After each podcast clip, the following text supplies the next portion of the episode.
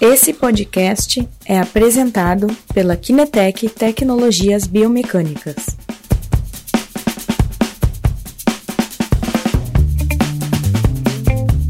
Olá pessoal, bem-vindo a mais uma live. Aqui é Christian da Kinetec.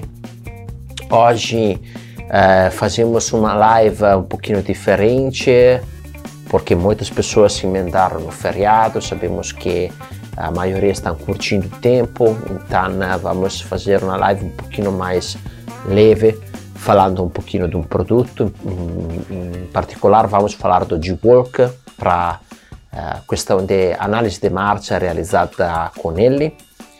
Então, uh, que pessoal está entrando, só lembrando que a gente tem o nosso canal YouTube, onde estão todas as lives que estamos uh, realizando a última foi com a Ana Kleiner, onde falamos do seu fantástico projeto lá em Rio Claro, no Princesa Vitória.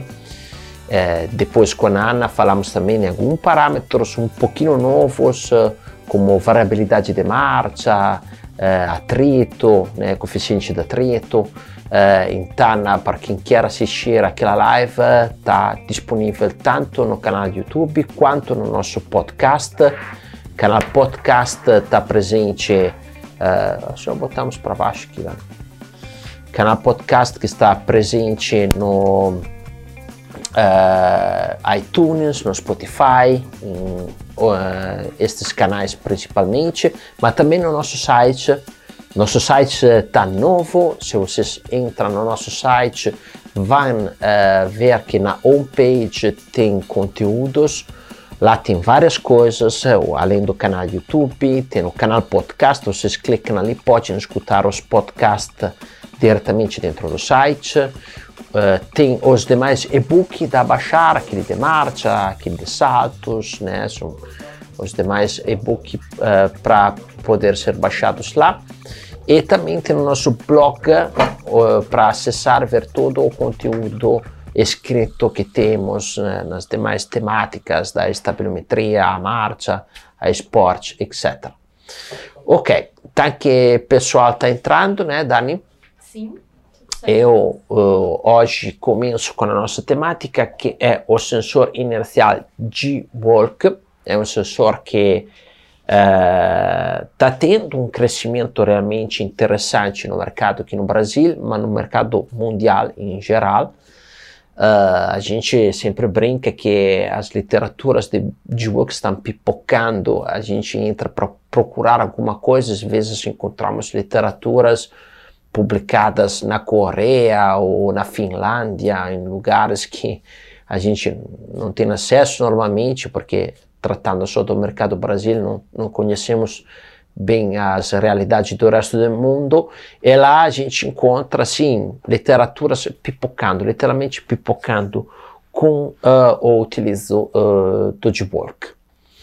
Então, hoje a temática do G-Work é sobre marcha. Vamos ver como é que a gente realiza uma coleta, aqui é um vídeo uh, promocional, mas aqui a gente vai ver uma coleta de verdade vocês vão ver que é extremamente rápida. Dentro do software, a gente clica no botão iniciar, o sensor tem uma fase de estabilização, a gente enxerga lá a nossa pessoa caminhando, executando o teste, ela depois aqui né, o sensor mostra quando ela vira e volta, se estamos fazendo uma coleta com ida e volta, tá? Encerramos a coleta, clicamos no botão salvar, terminou, ele já vai, vai dar o resultado, o relatório uh, desta coleta.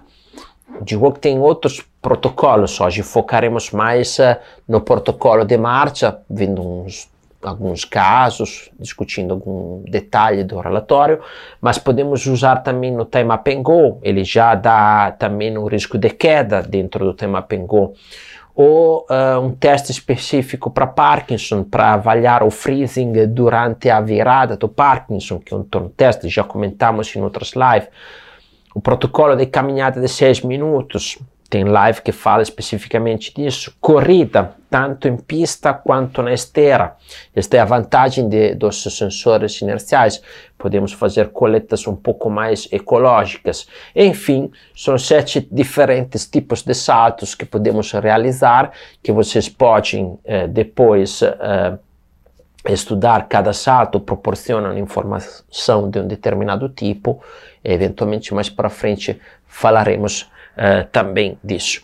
O G-Walk, o que, que é? O G-Walk é um sensor composto, na verdade, da 10 sensores, 4 acelerômetros, 4 giroscópios, um magnetômetro e um uh, eh, GPS. Os acelerômetros e os giroscópios são triaxiais, eles medem as componentes nos três eixos e uh, proporcionam um dado uh, de aceleração, o, os acelerômetros, na componente vertical, anteroposterior e medio lateral, depois uh, proporciona a velocidade angular também nos três eixos e o referimento através do magnetômetro do posicionamento do sensor. Então, eh, que tantos sensores? Justamente para ter uma acurácia detalhada já do dado em saída, para depois uh, ter proveito deste dado uh, mais acurado uh, durante o processamento dos algoritmos. Né? Então, isto é o que, que o GWalk faz, né? o que, que ele é e o que, que ele permite de fazer. né? hoje a gente tem a possibilidade de ver uh, uma coisa interessante, alguns relatórios. Então, vamos começar da o relatório clássico que a gente apresenta em geral aqui, né? A gente vai mostrar um relatório uh, com índices, né? O começo mostra índices de qualidade, eh, referente à marcha esquerda e à marcha direita.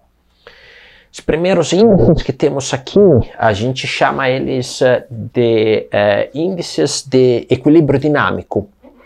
A fase de apoio e fase de balanço principalmente, subdivisa depois a fase de apoio e na eh, duplo apoio, no primeiro duplo apoio e apoio simples. Por quê? Porque existe uh, um equilíbrio entre as percentuais uh, de apoio balanço, de apoio duplo, de apoio simples, tá? que identifica uh, uma marcia com uma dinâmica equilibrada, com um controle né, efficiente. Então, quando o parâmetro sai do parâmetro normal, como é o caso aqui da fase de apoio esquerdo, de apoio simples esquerdo, ele vira automaticamente uh, vermelho. A banda normativa nossa é dividida em faixa etária, então vai das 5 aos 15, dos 15 a 25, 25 a 35, e assim a cada década, né, dentro dos 5 aos 5. Então, uh, é dividida também em nome homens e mulheres, e o uh, que, que acontece? Daqui eu começo a ter uma ideia. Por exemplo, tem um excesso interessante aqui de fase de apoio uh, esquerdo. Né? Depois eu controlo um outro detalhe, o desvio padrão. Por quê? Porque o desvio padrão é, é um outro parâmetro que nós temos aqui depois um parâmetro médio uh, da normalidade que uh, nos permite entender se a oscilação daquele parâmetro ali nas demais passadas que a gente pegou está muito alto.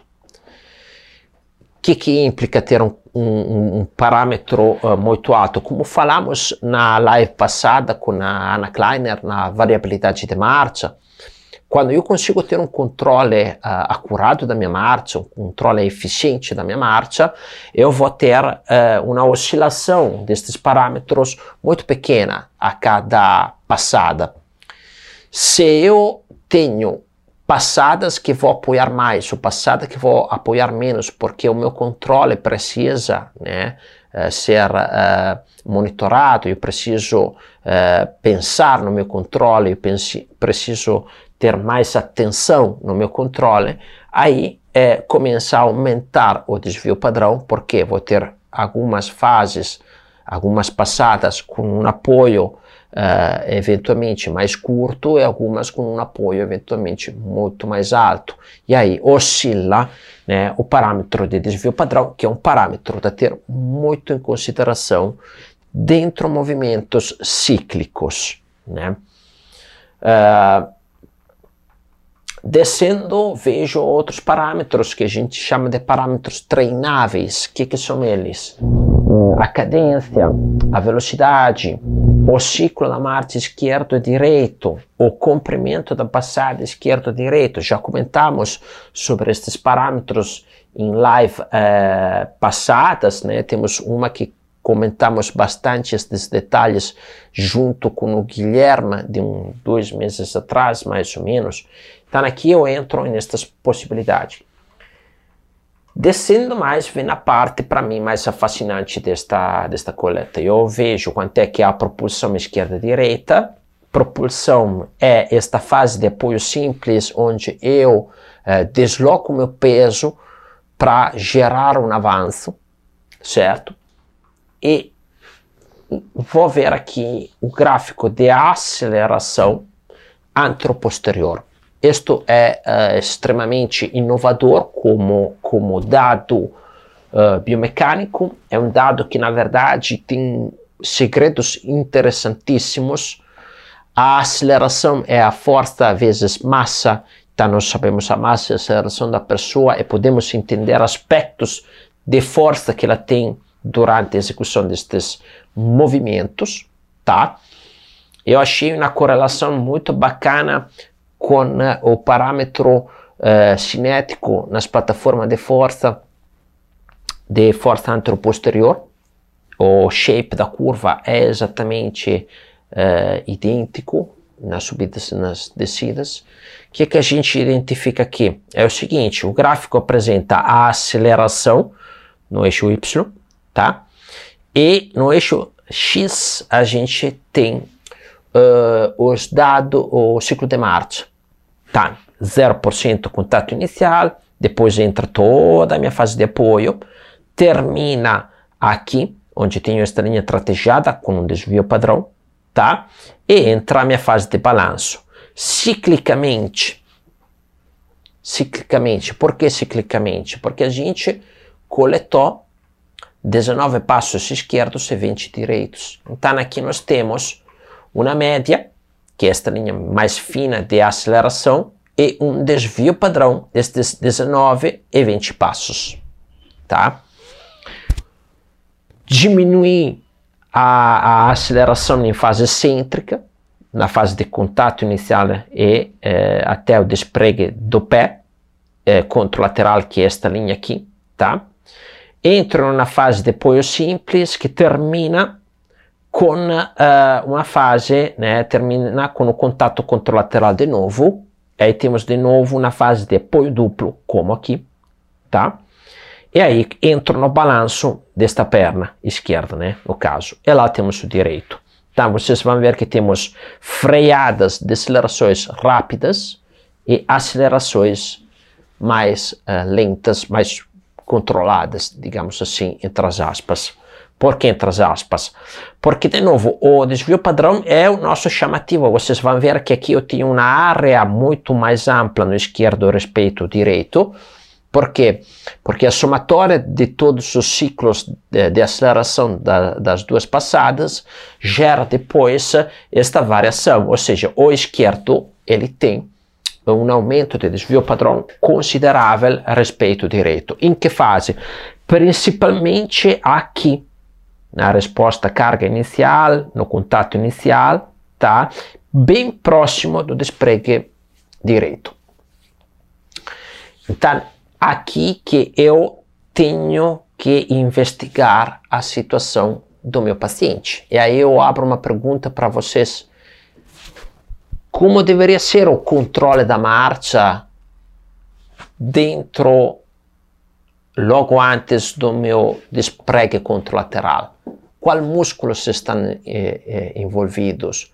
Que condição cinesiológica eu deveria ter nesta fase aqui?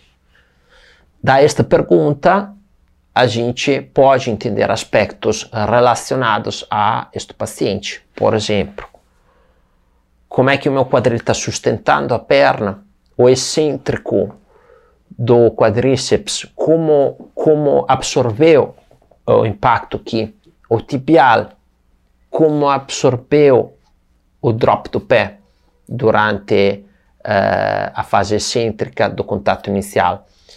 Então, estas perguntas, nós temos que pensar e conferir como é que está a situação do nosso paciente. Esta fase aqui, quase certamente, é aquela que vai alterar conseguintemente o meu parâmetro aqui em cima, de fase de apoio, sim, de, de fase de apoio e, em consequência, de fase de apoio simples, tá? Agora, o sistema mostra depois outros detalhes. Entramos em ver como é a movimentação da pelve na anteroversão, temos uma banda normativa que nos mostra o ângulo sempre em função do ciclo de marcha. Em verde temos a movimentação durante a passada direita e em vermelho durante a passada esquerda. Eu enxergo que o esquerdo está fazendo um pouquinho de bump aqui, deveria estar em anteroversão quando não estava, e de qualquer forma ele anda um pouquinho retrovertido, por quê? Porque estou abaixo desta curva e abaixo eu estou uh, né, posteriorizando, retrovertendo um pouquinho a minha pelve. Sobre a obliquidade, a obliquidade tenho depressão, elevação, os ângulos sempre em função do ciclo de marcha, a nossa curva normativa e enxergo, por exemplo, que o direito tem um pouquinho de excesso de depressão em contato.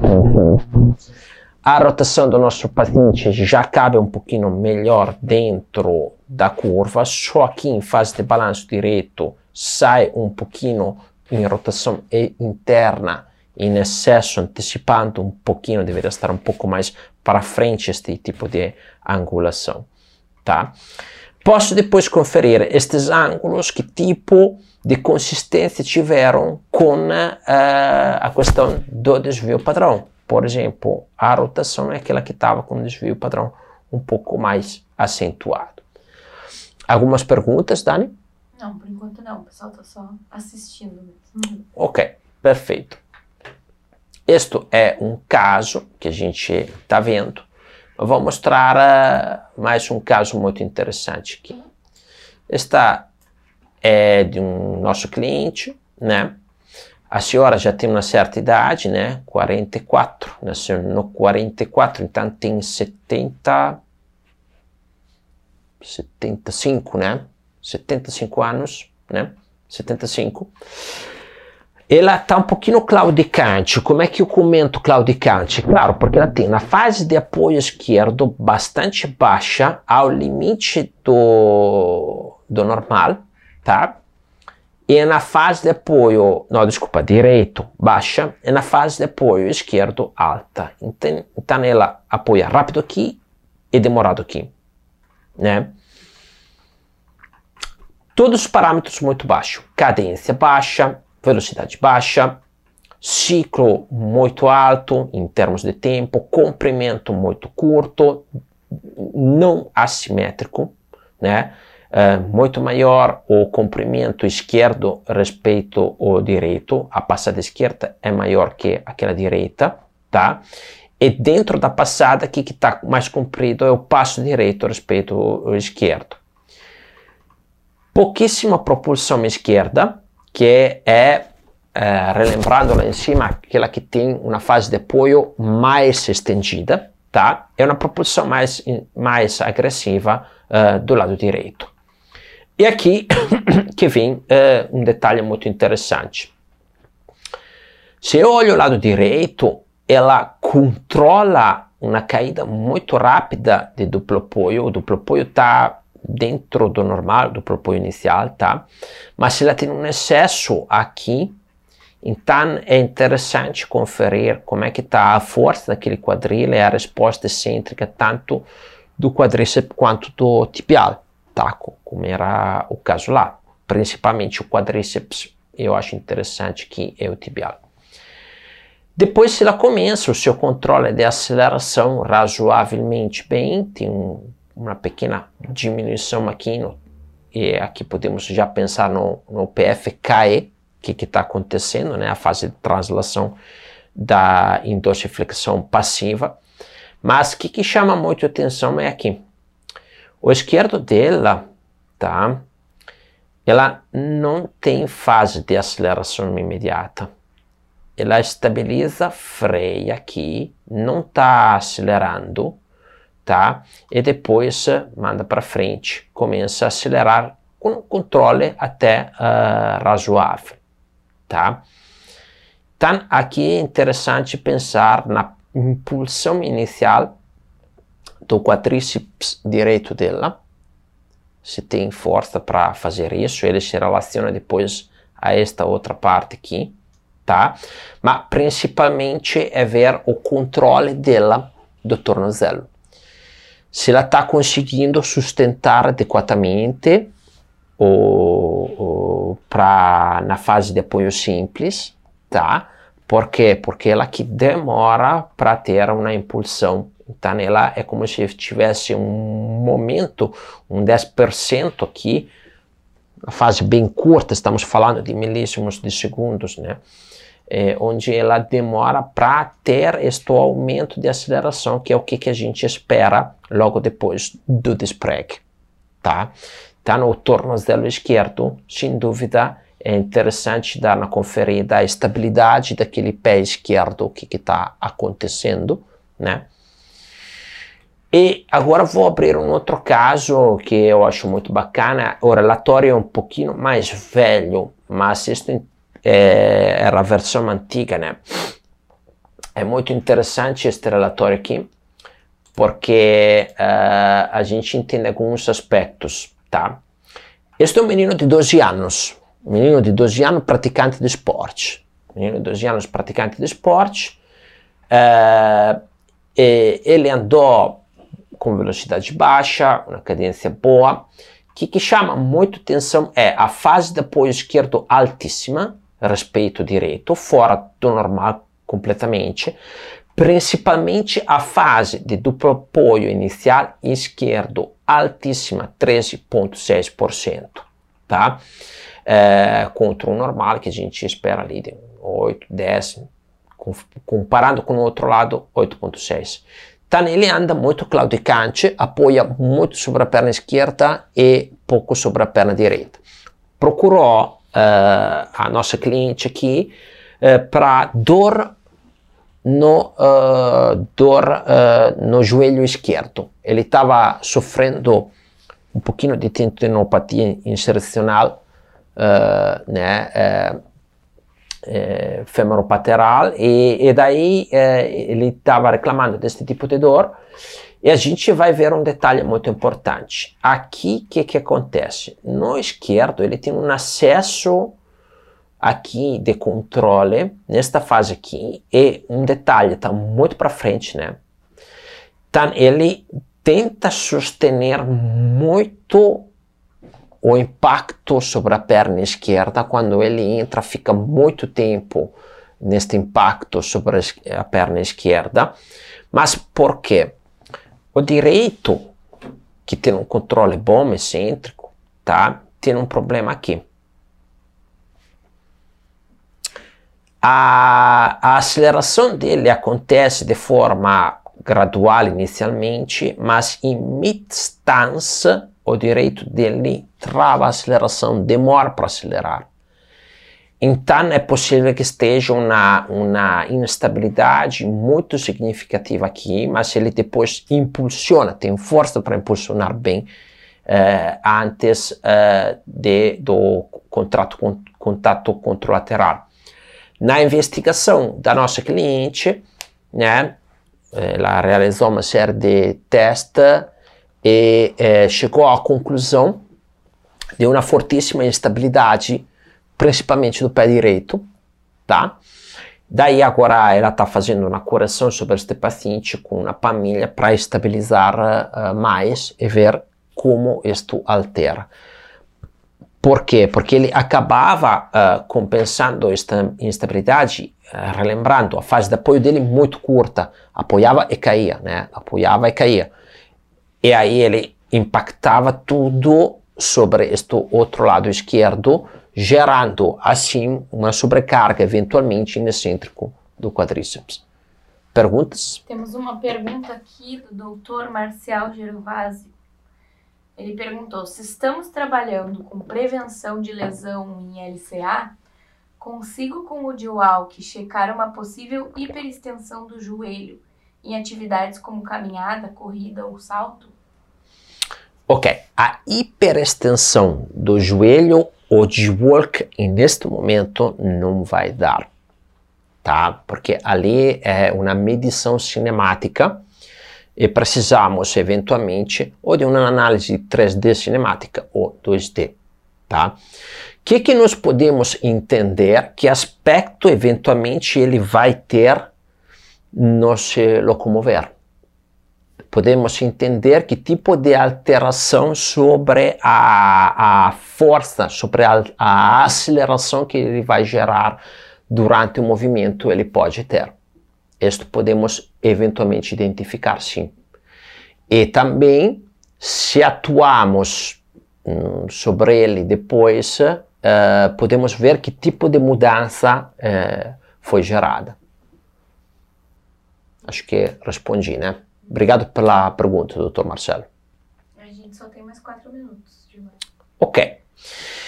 Uh, bem, vou deixar abertas essas perguntas, mas em geral era isso que eu queria mostrar para vocês. Acho que uh, expliquei em geral o que, que podemos ver com o G-Work. Ele se associa muito bem com a, a eletromiografia Hoje temos uma série de testes funcionais uh, possíveis com auxílio do G-Work e da eletromiografia, não só para gestos cíclicos como uh, marcha, uh, corrida, ciclismo, mas também uh, para gestos funcionais, por exemplo, mobilização de ombro, de cervical, de lombar, teste para impacto femoropateral, né?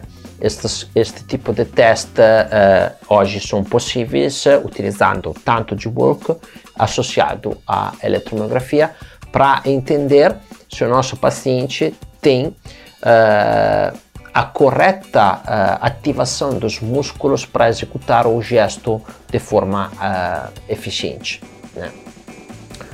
Ok, se não temos mais perguntas, encerro aqui uh, esta live, desejando um bom feriado porque já está fazendo, porque vai ter o feriado de São João, né? E uh, nos vemos uh, semana que vem com mais uma live. Obrigado.